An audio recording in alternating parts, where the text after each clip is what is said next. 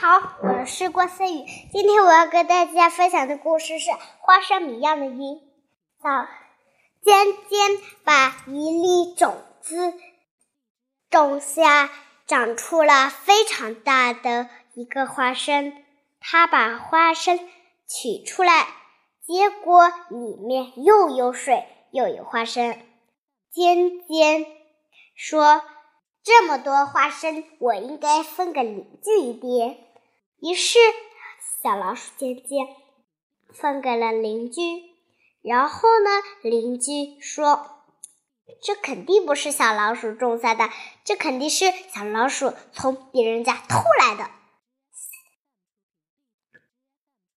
别人不敢相信是小老鼠种的。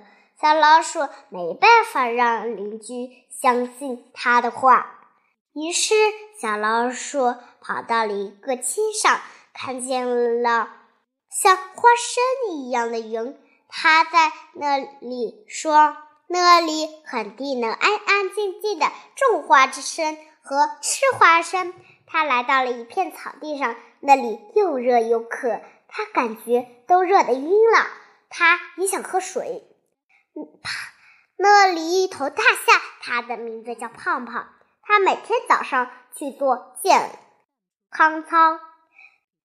今天他做的是弯腰动作。他正好做的时，看见了可怜的小孩子。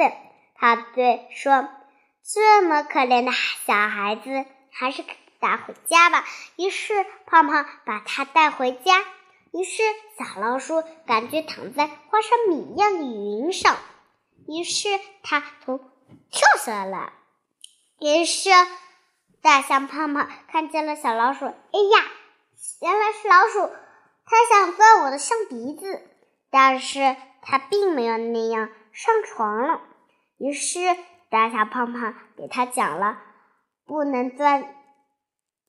人家的鼻子那样很不卫生，嗯不能甩你的东西，那样不礼貌。